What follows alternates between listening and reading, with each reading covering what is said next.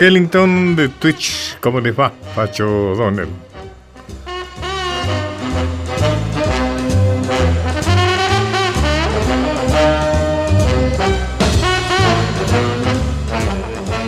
De sus de inicios en la música en 1924 hasta su fallecimiento en 1974, Duke Ellington protagonizó una historia ejemplar. Fue el pianista y compositor cuyo instrumento fue la orquesta.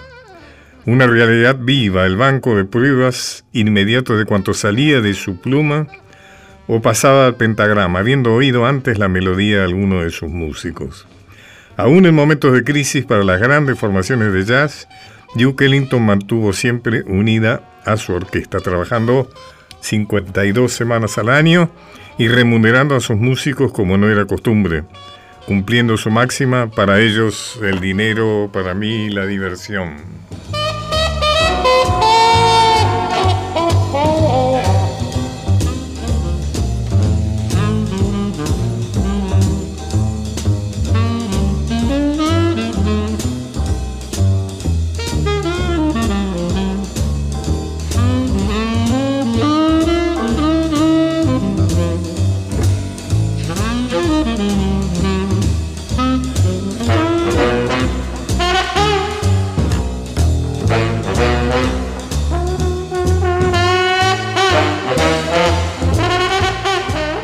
Bueno, y pasamos del jazz a nuestra historia.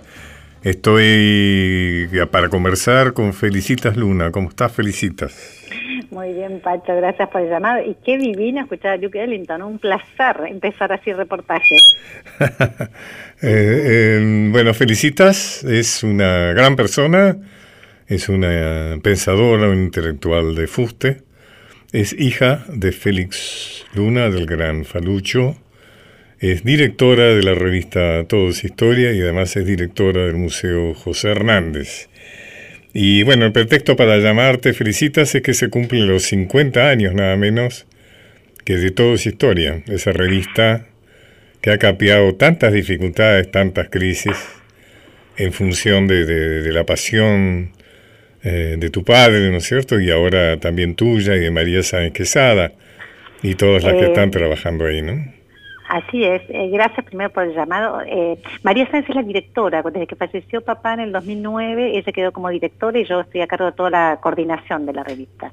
Y sí, y la verdad que como decimos, 50 años de salir todos los meses en, la, en los kioscos del país es un logro que, que todo el equipo editorial, con María Sánchez Sada, Eliana Rascaeta y Gregorio Caro Figueroa, la verdad que festejamos porque vos sabes muy bien que es difícil, este, los contextos en Argentina no fueron fáciles tampoco, pero sin embargo este, hay un público que le gusta leer historia, hay un público que se ha creado y que apuesta que con un buen lenguaje este, y escritas las notas con seriedad y sin falsear, este, gustan. Y entonces esa es la apuesta que tiene toda esa historia día a día, ¿no? Claro, y además algo que ha favorecido sin duda es la impronta que le dejó tu padre de una gran apertura, ¿no? Porque si no me equivoco, el primer número tenía en la tapa la imagen de Rosas de don Juan Manuel, del cual tu padre no era especialmente afecto, ¿no? Bueno, es un poco, es, es, lo que vos dices, es cierto. Yo creo que papá cuando, que tenía un gran olfato periodístico, cuando decide sacar toda esa historia, dice, bueno, justamente es esto, crear un público que, que conozca su país y sus personajes y todo tiene que ser este, plausible ser recontado. Entonces la primera etapa tiene que ser eh, rosas y que causó sensación y, mucho halago entre los rosistas, pero la segunda etapa fue Hipólito Yrigoyen, entonces causó como sensación de por dónde pasa esta revista. La tercera etapa fue Vaperón, después Felipe Varela.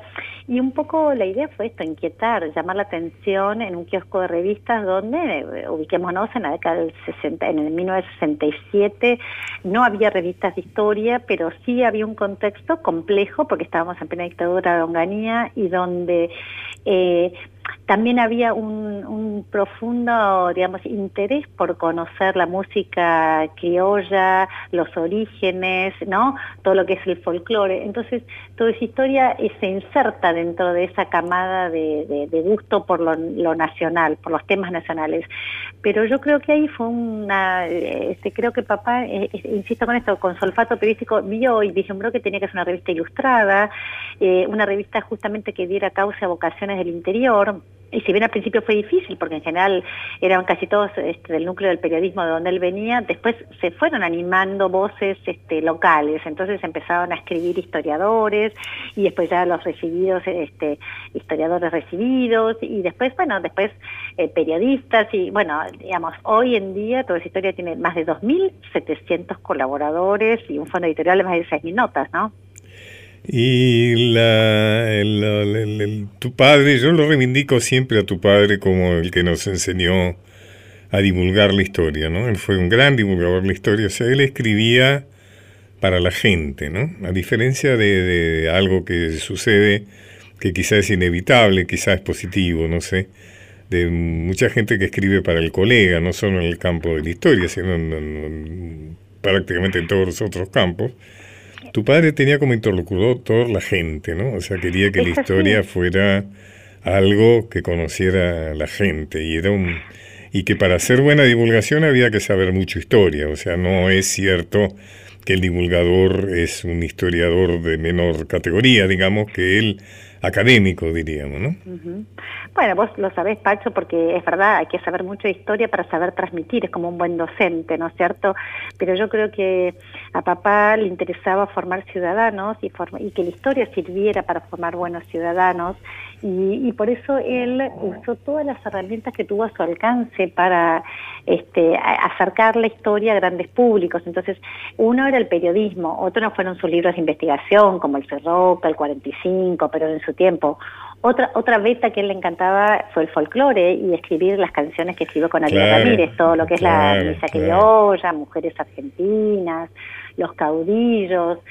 Y como la tercera faceta que a él siempre reivindicaba era todo lo que era medios, radio y televisión, que él hizo siempre, él se animó a todo, no, no le agarró las redes sociales porque ya estaba muy grande y no se animaba, pero todo, así como todo es historia y todo tiene que... Absolutamente. hay que aprovechar todas las vidrieras, él sostenía eso para justamente para conociendo el pasado saber dónde estamos ubicados y no repetir errores, ¿no? Que a veces es complejo. Eh, a mí, me, pidieron una colaboración para estos 50 años de toda esa historia y yo cuento ahí dos temas que tuve con tu padre.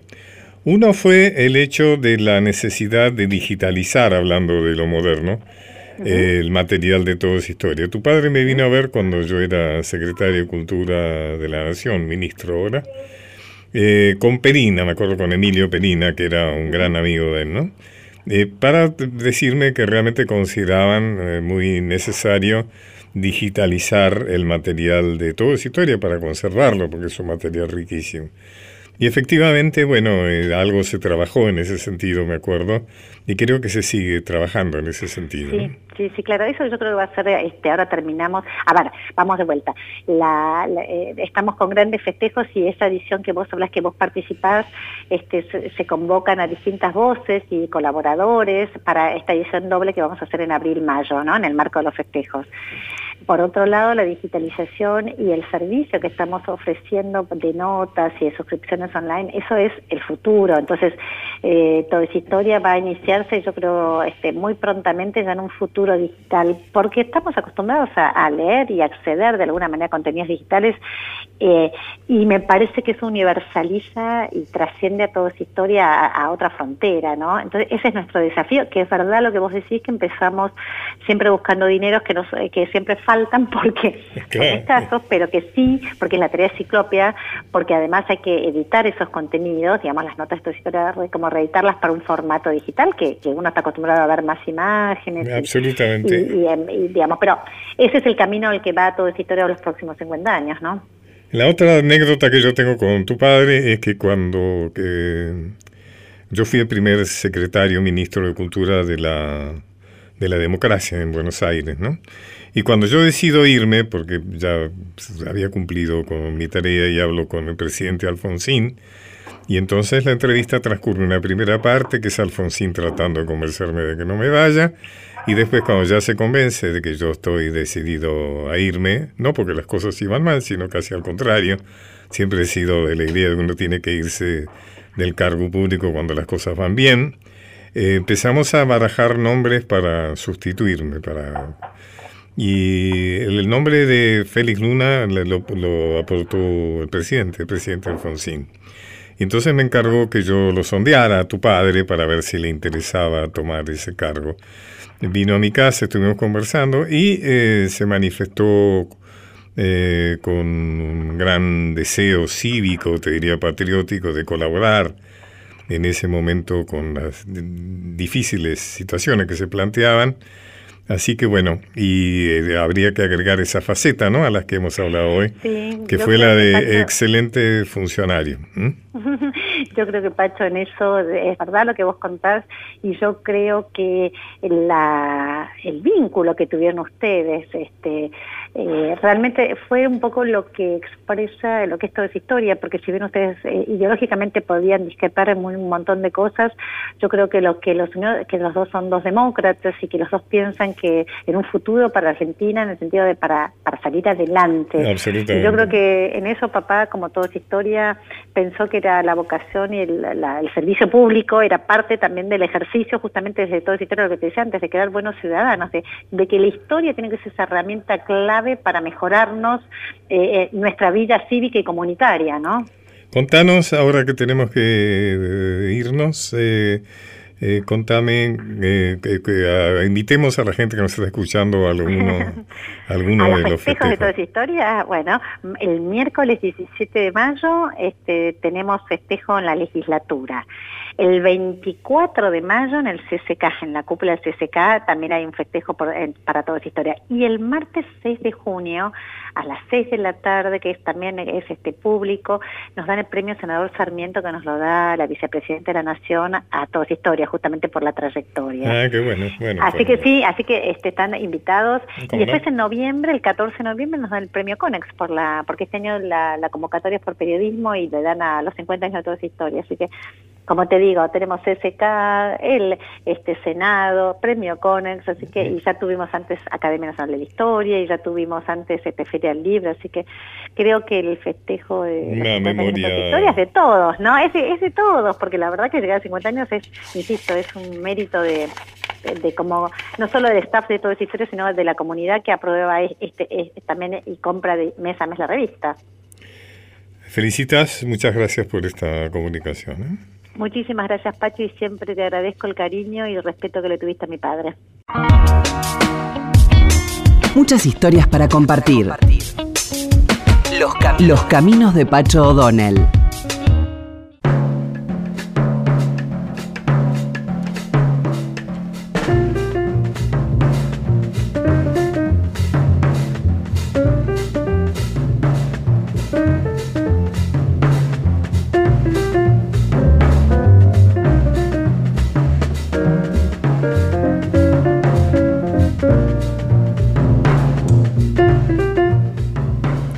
Angeli por Duke Ellington. Ellington fue el indudable campeón de la fórmula orquestal para el jazz. Y su originalidad permanente fue liberando avances en la composición, la armonía, el juego de las diversas secciones de la orquesta, la experimentación de las coloraturas y siempre el sello personal del solista, esa marca distintiva del jazz como expresión musical.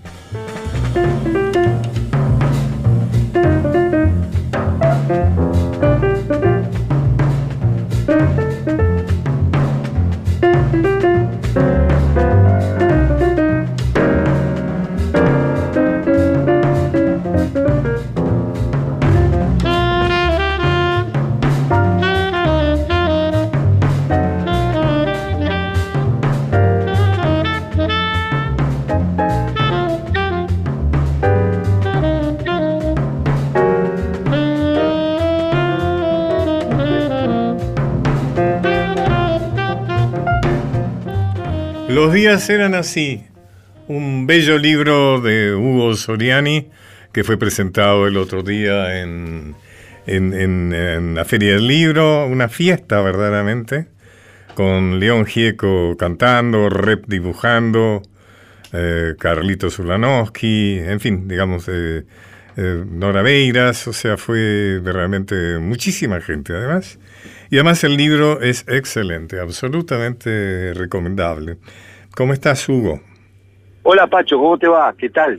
Te quedaste contento el otro día, me parece, ¿no? Y me parece que hay motivos, ¿no? La verdad que como vos acabas de decir, fue una fiesta y sobre todo una fiesta colectiva rodeado de amigos, de amigos de todas las etapas de mi vida, eh, más la gente obviamente que se sumó ahí espontáneamente en, la feria, ¿no? La verdad que lo disfruté mucho el evento y me parece que, que el conjunto que se generó, una energía muy positiva de los que estaban ahí y que se hizo eso posible, disfrutar el momento, disfrutarlo a León, a Carlitos, a Nora, a esta gente tan querida, a Rep, que vos nombraste recién y que estuve en honor que me acompañaran.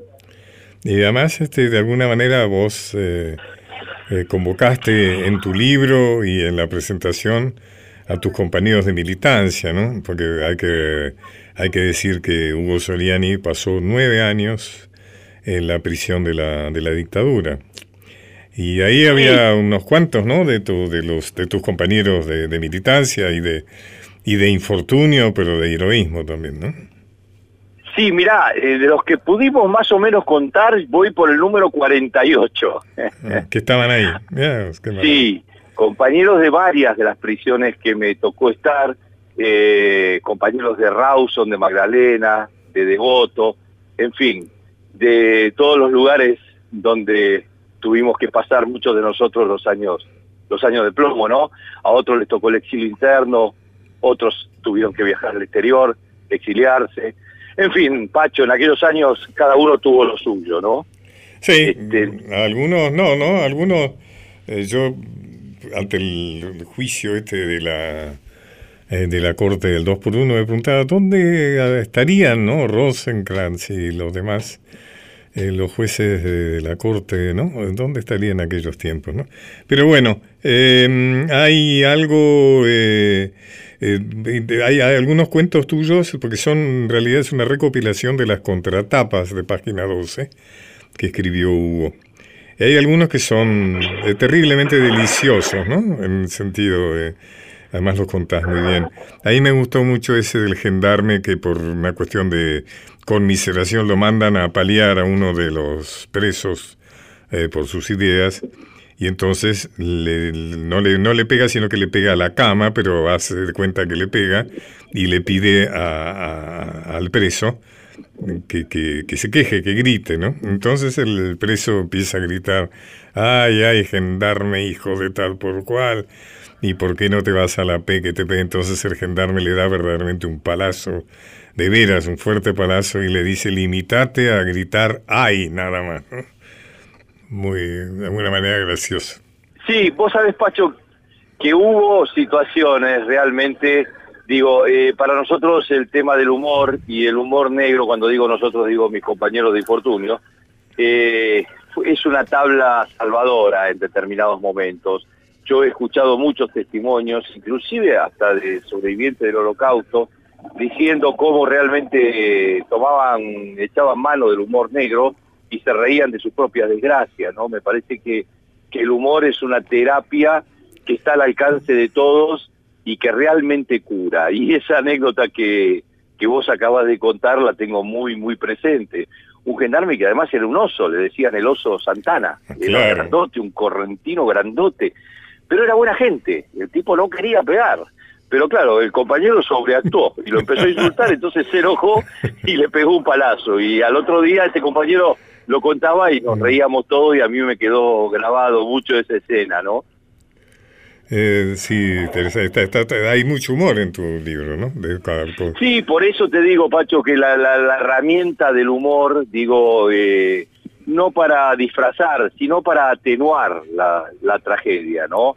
porque la verdad que en esos años, digamos, si bien nosotros somos sobrevivientes, vos fíjate qué paradoja que uno hasta agradece eh, haber sobrevivido después de las cosas tremendas que pasaron en este país, Yo el otro día le escuchaba a Tati Almeida en la presentación de mi libro, eh, no sé si recordás, y Rita Boitano, que ellas dijeron, ojalá nuestros hijos hubieran sido presos políticos, porque los hijos de ellas están desaparecidos, ¿no? Claro, claro. Y, uno arrastra un poco esa culpa, yo me acuerdo cuando salimos, o cuando pedíamos desde la cárcel, le escribíamos cartas a los organismos de derechos humanos para que pidieran nuestra libertad, lo hacíamos con mucho pudor. Sí, sí, sí, sí, Hay un síndrome. Hay un síndrome, ¿no? Del liberado y como la pregunta de, malísima leche, bueno, por algo habrán sobrevivido, ¿no? Eso es. Claro, claro. Lo que pasa es que, bueno, ese, ese karma lo llevan más sobre todo los sobrevivientes de los campos de concentración. Claro. Porque yo fui detenido antes del año 76 eh, si hubiera sido detenido después, después no hubo presos políticos. Los presos políticos que sobrevivimos y que fuimos realizados son, son todos del año fines del 74 y 75, cuando empezó el terrorismo de Estado, pero desde un régimen democrático, ¿no? Con las tres A de López Rega. Eh, y ahí sí hubo presos políticos. Después del 76 prácticamente no hubo más presos políticos, hubo solo desaparecidos. Hugo Soriani es director, no sé exactamente el cargo que tenés, de Página sí, soy un editor, editor general de Página 12. Es una figura fundamental. El director periodístico es Ernesto Tiffenberg. Pero desde siempre, ¿no? Realmente hace... Hace 30 años, desde el primer día, sí. O sea que sos uno de los responsables en el mejor sentido de la palabra, la trayectoria de Página 12. Tengo una impresión, Hugo, de que Página debe haber aumentado la, la, la, tirada, no la venta, porque se ha instituido como eh, prácticamente el único vocero ¿no? del sector del progresismo argentino. ¿no? Mirá, lamentablemente eh, sí, y digo lamentablemente porque hay otros colegas, medios colegas como Tiempo Argentino, claro. que han formado una cooperativa y están saliendo como semanario, y algunos micrófonos que todavía permanecen abiertos de algunas radios como la 750 o Radio del Plata que está con muchísimas dificultades porque la gente ahí no cobra el salario. Pero lamentablemente sí, los pulmones por donde respira una buena parte de la sociedad, casi el 50% diría, este, se achicaron. Y Página es un, un motor que todavía sigue funcionando a pleno y como bien vos decís, ha crecido y se ha profundizado la venta y sobre todo el fenómeno de Internet, ¿no? El fenómeno de Internet. ¿Cuántas entradas tiene? ¿Las tienen medidas? Sí, sí, vos sabés que en, Internet no se puede mentir, vos sabés que es un folclore grande entre las revistas y los diarios y los medios gráficos aumentar la tirada y mentirla, pero acá eh, Google Analytics te mide la, las entradas y no hay posibilidad de mentir y nosotros tenemos picos de 700.000 entradas y un promedio de 470.000. 470.000 por día. Sí, sí, sí, con picos de 700, 800, por ejemplo, el miércoles de la marcha hubo, creo que llegamos a 800.000 entradas, no visitantes únicos. Qué maravilla. Sí, sí, evidentemente demuestra también la avidez de un sector de la sociedad muy grande este, por el momento político que se vive, ¿no? Hugo, bueno, te, te felicito por el libro, absolutamente recomendable. Los días eran así, de, Editorial Octubre, ¿no es cierto? De Editorial eh, Octubre, exactamente, del Grupo Octubre que preside Víctor Santamaría, este, que también es un, pulmón grande donde se expresan sectores que, que tratan de ser, o voces que tratan de ser acalladas por los medios hegemónicos. Así que, bueno, felicitaciones y sabemos que el libro va a andar muy bien. Y te has dado el gusto, ¿no? Te has dado el gusto, realmente. Seguro, es un regalo de la vida, Pacho. Seguro. Un abrazo. Te, agradezco mucho el llamado y tu presencia también, ¿eh? No, no podía ser de otra manera. Sabe que te aprecio. un abrazo muy fuerte y cariñoso. Los caminos de Pacho O'Donnell. Un puente entre el pasado y el futuro para entender el presente.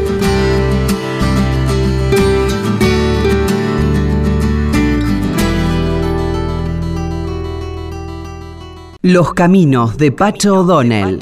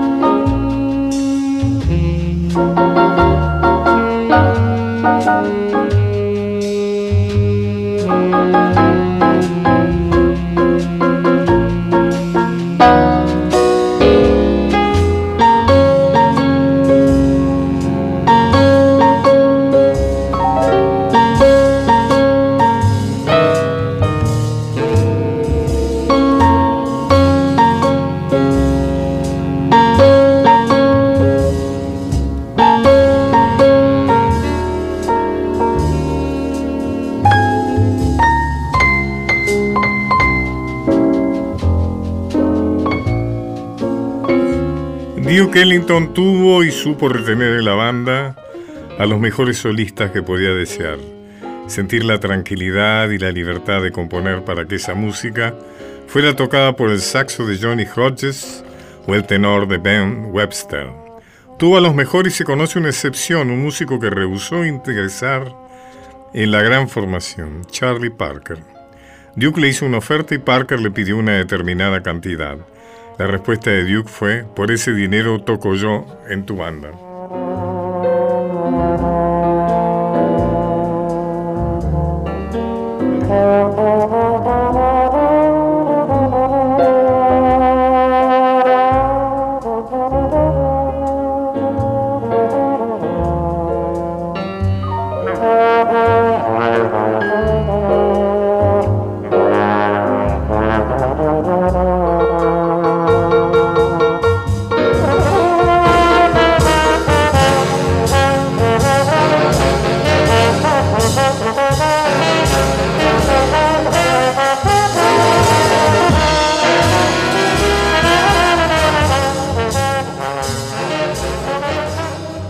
Todos los sectores sociales deben estar unidos verticalmente por el destino común de la nación. Se hace imposible pensar la política social sin una política nacional. ¿Quién dijo esto? Nada menos que Arturo Jaureche. Y de Arturo Jaureche vamos a hablar con una persona súper eh, destacada en este campo, que es mi amiga Ana Jaramillo, intelectual, pensadora eh, de importancia y además rectora de la Universidad Nacional de Lanús, una universidad que se ha caracterizado por ser distinta a las universidades tenidas eh, del liberalismo, de las típicas universidades, lamentablemente universidades nacionales tradicionales. ¿Cómo estás, Ana? ¿Qué tal, Pacho? ¿Cómo estás? Eh, contenta de hablar con vos, realmente. Eh, vos has puesto el nombre de Arturo Jaureche a alguna de las eh, eh, divisiones de tu universidad, ¿no es cierto? Sí, sí, este es el segundo edificio que construimos. Primero reciclamos uno y como este era un lugar ferroviario le pusimos Escalabrini Ortiz. Y al, lado de él está Arturo Jaureche. Y también está Macedonio y Bugarte, todos los que conformamos este lo que se llama pensamiento nacional, historicismo, revisionismo histórico, etcétera. ¿Cómo no? Eh, contame qué, pensás de, de. Recordemos que Jaureche nació en Lincoln y murió a los 72 años en Buenos Aires.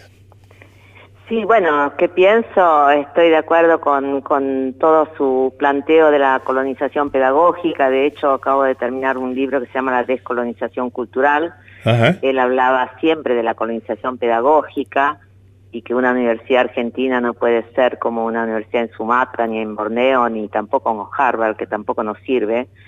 Y hablaba de justamente de tratar de imponer verdades universales a otro país sin entender que justamente la historia es política de la historia. Tratan de, de enseñarnos siempre la, la historia como si la historia fuera la que cuentan otros, ¿no? La historia la hacemos así políticamente cada país, ante lo cual este desde siempre, vos fíjate que el tutor de, de Simón Bolívar, Simón Rodríguez decía el que se copia se equivoca, así de clarito. Bueno, este, nosotros, hemos, nosotros hemos copiado nuestra constitución, ¿no? Sí, copiamos todo. y lamentablemente las verdades se construyen en cada época y en cada lugar, no son verdades universales, salvo las matemáticas. Ahora vemos que también la justicia decide que las verdades son universales y todos sabemos que, lo que pasó con esto, ¿no? O sea, aplicar un procedimiento positivista a, algo que no tiene nada que ver con, con eso, como pueden ser los juicios de, y los crímenes de, de lesa humanidad, y bueno, salió, tengo grandes discusiones, porque también en ese aspecto es la conciencia jurídica popular la que salió a la calle, ¿no? Y, y fue la fuente del derecho, de la ley que tuvieron que hacer en un día. Eh, entonces cada, cada época, cada región, cada pueblo tiene sus propios valores, axiologías propias y por lo tanto también para construir una nación no se puede copiar eh, recetas ajenas. Así que bueno, yo este, sigo a Jaureche en todo su planteo de la colonización pedagógica y cultural. Jaureche decía que la colonización económica, financiera, era solo posible sin la existencia, si no había una colonización cultural, ¿no? Y como vos decís, uno de los aspectos más importantes de la colonización cultural es un tema al cual vos le has dedicado estudio y difusión y me alegro que estés por publicar un libro sobre eso, que es la colonización pedagógica. Ya está publicado y también es justamente, le acabamos de dar a, eh, bueno, a, a, Mujica, a, a, todos, a Dilma, le estamos dando a todos. este ¿Quién te lo publicó? ¿Quién te lo publicó?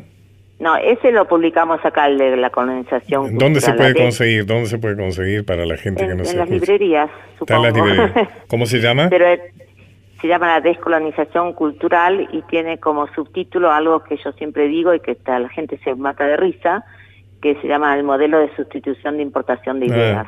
esa es una excelente expresión, ¿no? Porque siempre se ha hablado del modelo de sustitución de, de producto, ¿no? Bueno, pero vos sabés que justamente acá un sindicalista dijo, bueno, uno está acostumbrado a que la meten la mano en el bolsillo, y yo le digo, le contesté, le digo, primero te la meten en la cabeza y después te la meten en el bolsillo. Absolutamente. Después ni siquiera hace falta que, le, que, te meta la mano en el bolsillo, directamente se lo da vos, ¿no? sí, Como es toda, toda la, la, la, compulsión al consumismo, por ejemplo, y demás, que es todo un mecanismo de, de sostenimiento de esta sociedad. Para eso necesitan yo he trabajado sobre la idea de ir aún más allá de la colonización cultural, es decir, la colonización psicológica, ¿no? O sea, la, la, sociedad funciona en función de desear aquello que la sociedad necesita que desees y que te despegues de tu propio deseo, ¿no? Entonces, vos ves ahí, por ejemplo, cómo la plaza, el lugar de paseo de fin de semana, que era la plaza, ha sido sustituido por el shopping, ¿no? La gente va a, a pasear al shopping, no va más a pasear en la plaza, ¿no? Sí, y busca productos que no hacemos acá, productos que ah, se imponen como que están de moda. Las etiquetas, ¿no? La, la, prestigio, ¿no? Claro, sí, sí, sí, Y bueno, y te voy a dar otra novedad que también le estoy regalando a todos este, en América Latina, que es el primer atlas histórico de América Latina y el Caribe. ¿El primer? ¿El primer? El primer atlas histórico de ah, América Latina ah, qué interesante. ¿Te acuerdas que cuando Ah, es uno que conozco, sí, una gran obra, con, una gran con estos jóvenes, son tres tomos, pesan ocho kilos. Sí, sí, sí, una obra muy importante. Sí, quedó quedó muy buena, la presentamos en la Feria del Libro, este, los jóvenes están muy contentos de haber aprendido un montón de cosas que obviamente desconocían, porque lo cierto es que eh, acá se sigue enseñando más las pirámides de Egipto que las pirámides de México, o la historia absolutamente falsificada, diría Jaureche. Claro, además fíjate vos que la historia argentina empieza en Europa, ¿no? O sea, no te enseñan qué es lo que pasaba en América. No, no, pero uno se estudia todas las dinastías europeas, las guerras europeas, el conflicto de los Borbones con los Trastamaras, qué sé yo, y después, ¡pum!, el libro de, de la primaria da un salto, cruza el océano y tiene una paginita de descripción de lo que comían y lo que hacían los araucanos o lo que hacían los tobas, pero directamente la historia americana antes de Colón no importa, ¿no? No tiene ninguna... bueno, acá ahora podés ver este, el atlas histórico para que se enseñe, están dando puntaje docente a quienes se capaciten con ese atlas en algunas provincias y está está para, para, para usarlo y enseñar este en la página de la universidad que se llama Atlas Latinoamericano y enseguida te sale. ¿Pueden entrar? Eh, ¿Se puede entrar por internet? Se puede entrar por la página y esos tres tomos que te digo que pesan 8 kilos están en internet, o sea que se puede... Dame, dame la página para que la gente... Atlas Latinoamericana. Atlas Latinoamericano. sí, punto unla, punto edu, punto ar. Punto uno es Universidad de... UNLA es Universidad Nacional de Lanús. Universidad, UNLA. Universidad Nacional de Lanús. UNLA.edu de educación.ar. Así que está todo en internet, ah, qué bueno. Sí, pero está todo, es para el bicentenario, o sea, hacemos, pero eh, antes no se puede cortar la historia así de, ¿no? Con un navajazo, ante lo cual antes están todos los pueblos originarios, la cultura, justamente todo lo que había acá antes de que llegara la colonización con Colón. Yo doy un ejemplo siempre del tema de lo de lo que cuando hablamos del, 25 de mayo, justamente ahora que estamos cerca y yo he escrito algunas cosas sobre eso, siempre se nos pone como que, primero que la Revolución de Mayo fue de decentes eh, eh, criollos, es decir, que de, todas maneras fue una especie de push entre gente del alto nivel social, Belgrano lo era, Moreno lo era, etcétera, sin la participación popular.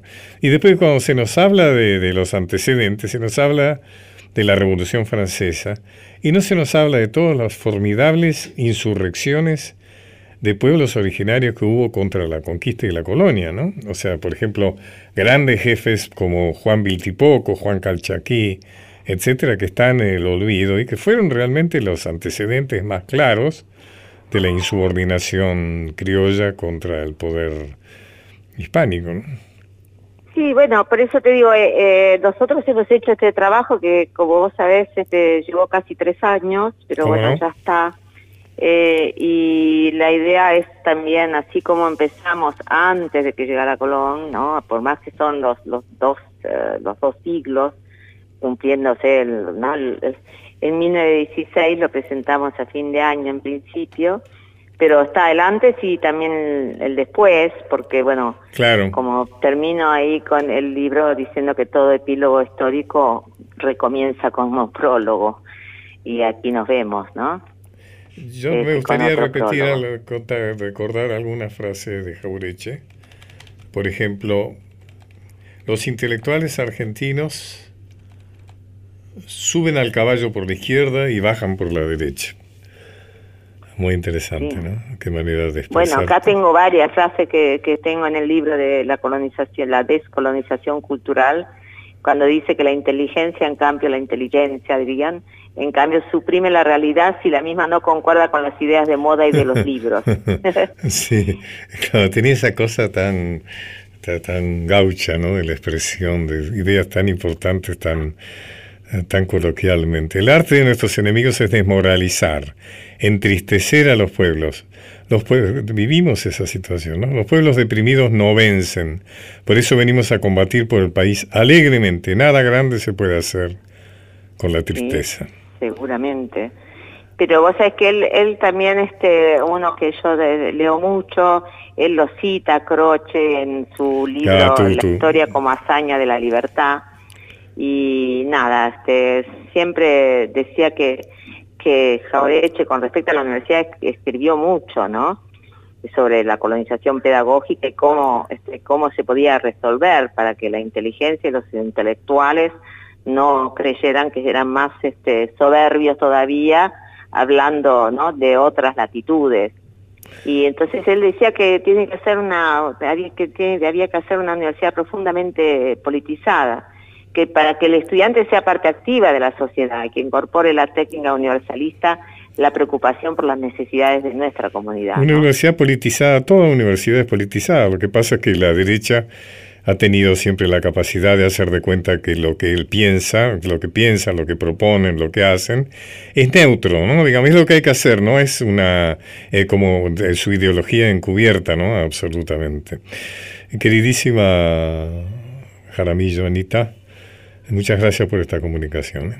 No, por favor, y te, y te recomiendo que te metas en ese Atlas que te va a encantar. Ah, sí, sí. Recordemos atlaslatinoamericano.unla.edu.edu.ar. Ok. Abrazo. Bueno, gracias Pacho por la llamada, ¿eh? Por favor. Te mando un beso y cada, cada tanto veámonos, así charlamos de lo que nos gusta. Dale, dale, dale. Dale, dale, chao, gracias. Un encuentro en el dial. Los caminos de Pacho O'Donnell.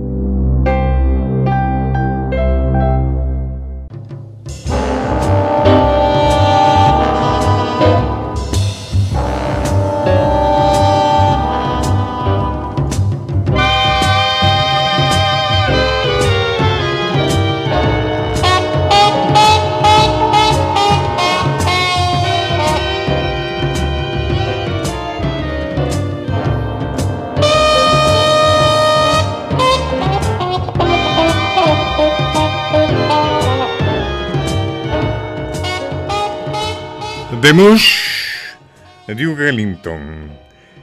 Ellington siempre pensó en el público para el que tocaba. Su música sirvió para gozar, bailar, brincar y amar. y es uno de los grandes compositores de este siglo, el mismo al que hoy interpretan Winton Marsalis con gran orquesta, Randy Weston o a piano solo, el inagotable manantial llamado Duke. Cuanto inventó sigue sonando moderno y ya se ve que duradero.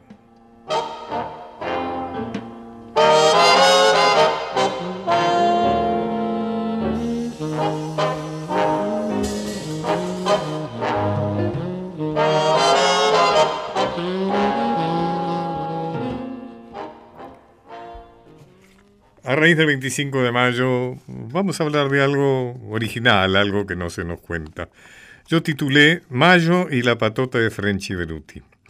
La sectorización clasista y antipopular de nuestra historia liberal oficial hace que la descripción de las circunstancias de nuestra historia sean protagonizadas por personajes de la clase pudiente, esquivando los procesos sociales y políticos que las determinan y en los que la participación de los sectores populares es decisiva.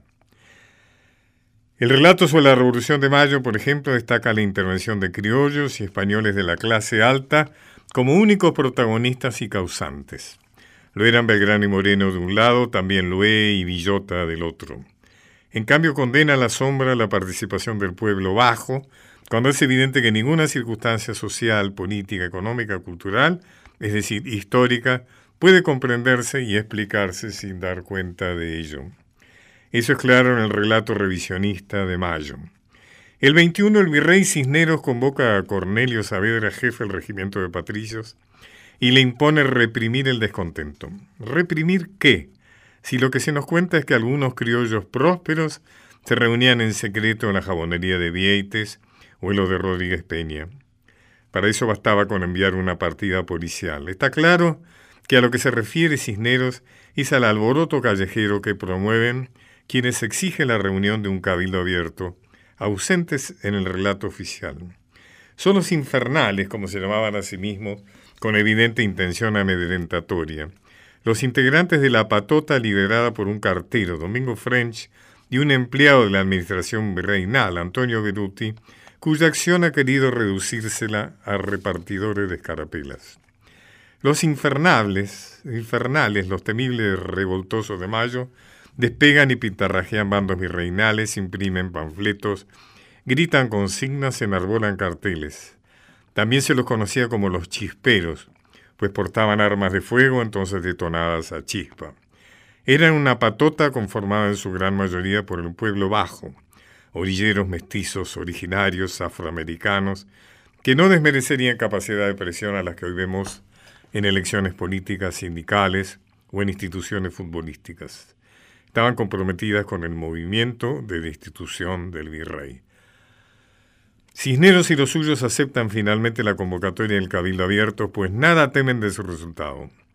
Las invitaciones, aproximadamente 450, son enviadas por ellos, y su destino, en su gran mayoría, son funcionarios, eclesiásticos, comerciantes prósperos, todas personas relacionadas con el poder virreinal. Sin embargo, cuando llegó la votación para decidir si Cisneros debía o no continuar en su cargo, los presentes no pasaban de la mitad de los invitados, y su resultado es conocido por todos nosotros. Era a todas luces sorprendente y más aún ilógico, pues lo que se trataba era esencial para la conservación de los intereses y privilegios de los decentes, como se autodenominaban, dejando la indecencia para los trabajadores y los pobres. ¿Qué había pasado? Que los infernales, con la colaboración de algunos integrantes del regimiento de patricios, milicia confirmada, conformada por el pueblo en armas a raíz de las invasiones inglesas, instalados en las arcadas que rodeaban a la Plaza de la Victoria, como entonces se llamaba la hoy Plaza de Mayo, decidían quién pasaba y quién no. A los partidarios del virrey se les negaba el ingreso al cabildo. En cambio daban vía libre a los que votarían en contra.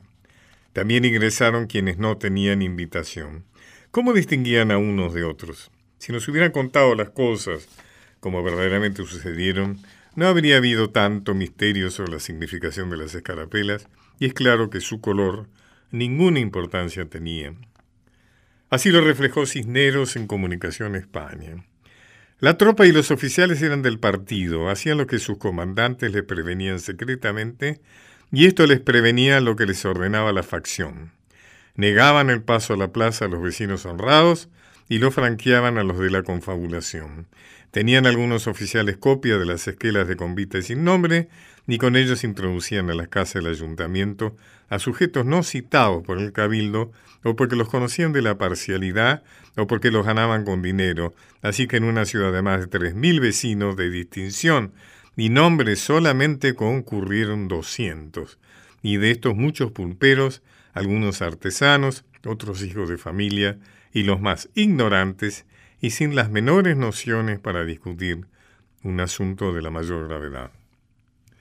Los jefes de la patota, French y Beruti, serían redactores de la conformación de la Junta, con participación de los primos Castelli y Belgrano, y en los años siguientes tendrían activa participación en hechos de nuestra independencia.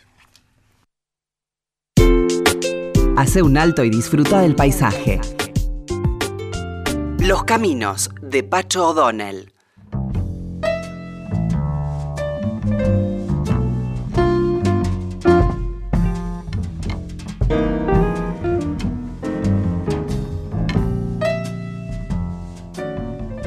de blues. Y así nos despedimos de Duke Ellington.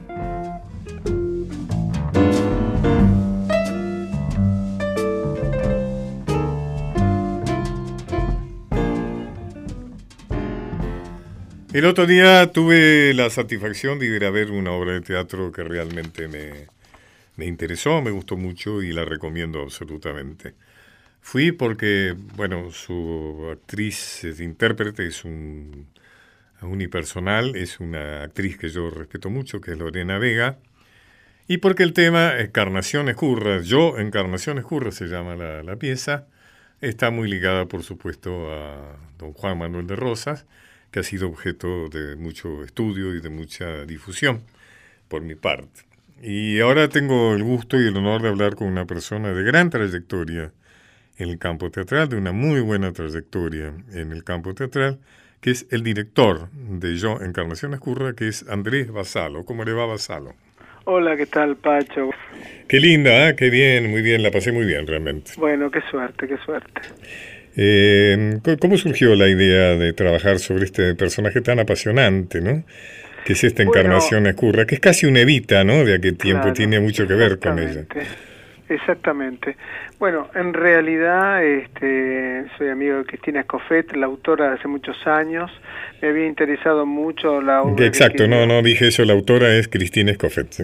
sí, y me había gustado mucho este, lo que ella escribió, Bastarda sin nombre, sobre Eva Perón, y luego el padre Carlos el Rey Pescador sobre el, el padre Mujica, dos textos que me parecieron muy interesantes. Ella vino a ver una versión de Ubu que yo había montado, salió fascinada, y bueno, ¿por qué no hacemos algo juntos? Y me dice, bueno, mira, yo hace tiempo que tengo esperando un material sobre Encarnación Escurra.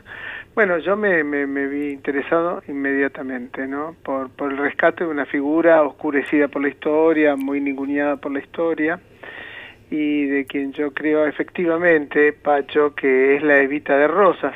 Cristina me dijo, no, bueno, yo no estoy tan segura. Después de ver la, apuesta me dijo, tenías razón, es la Evita de Rosas.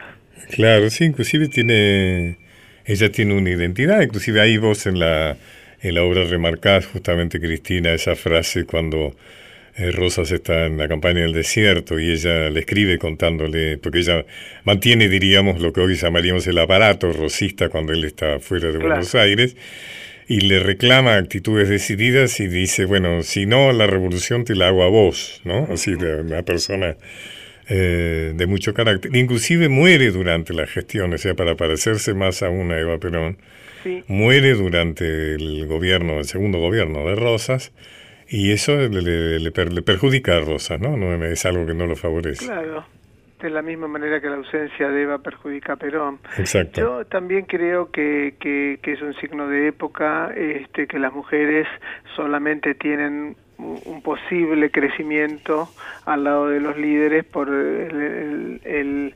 encuadre eh, patriarcal en la que están inmersas sus historias, ¿no? Y que sus muertes tempranas también tienen en sí mismas un significante, ¿no?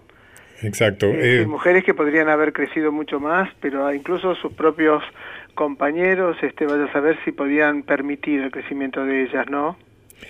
Exacto. Eh, digamos que la obra es un unipersonal en un teatro, en una salita encantadora, en el Teatro del Pueblo, en la diagonal Roque Sáenz Peña, ¿no? Eh, eh, ahí a media cuadra del obelisco. Y no es fácil, ¿no? Imaginar un montaje en un espacio tan estrecho. Creo que hay un acierto en la incorporación de ese grupo de, músicos, ¿no? De cantantes, eh, que le da una coloratura, digamos, acorde con el tiempo que transcurre esto y además con la, con la vibración, ¿no? Sí, Cristina siempre escribe canciones, Cristina es poeta también y le gusta sus materiales poner canciones.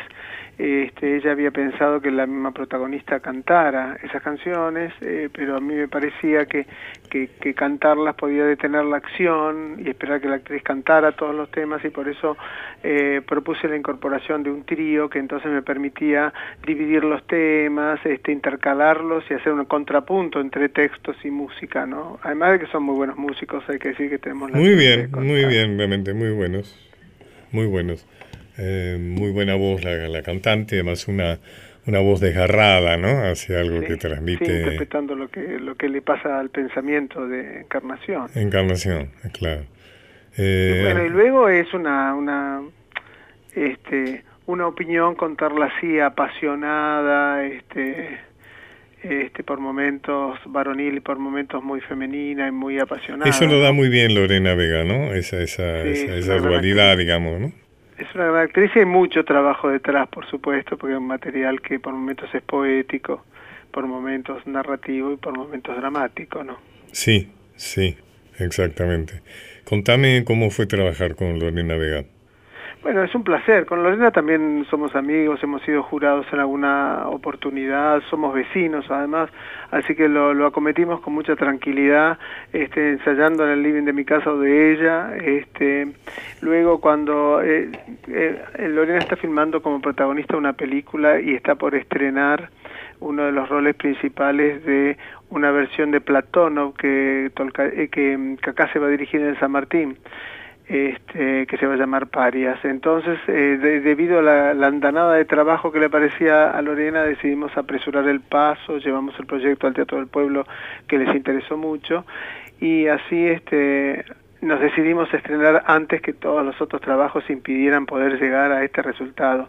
Mira, mucho trabajo este, tratando de justificar y de convertir en dramáticos estos pasajes, por supuesto, que significó que, que todo el equipo hiciéramos una investigación sobre la figura, que leyéramos cartas de de Encarnación Escurra, porque hay que decir que, que es una figura que deja una producción epistolar que es posible consultar y que eso es reinteresante en el caso de, ¿no? de Encarnación Escurra. Bueno, eso es parte de, la, de tu dirección, ¿no? Porque están las cartas tiradas en el piso, ¿no? En el suelo. Es prácticamente la, la, única escenografía que te permitís, ¿no? Escúchame, bueno, Basalo, un gusto grande, recomendable. Eh, yo, Encarnación Escurra, en el Teatro del Pueblo. Eh, y bueno, gracias por esta comunicación. No, gracias a vos por venir y por recomendarnos y bueno, y viniendo como de quien viene, nosotros muy honrados con tu presencia, Pacho. Y digamos, reconocemos además tu excelente producción dramática, narrativa e histórica. ¿eh? Bueno, muchas gracias. Un abrazo grande. Gracias. Bueno, nos vamos, nos vamos hasta el próximo domingo, bien, bien, bien tempranito. No sé si es ahora, noche, domingo la mañana no sé qué es. Bueno, un abrazote fuerte para todos.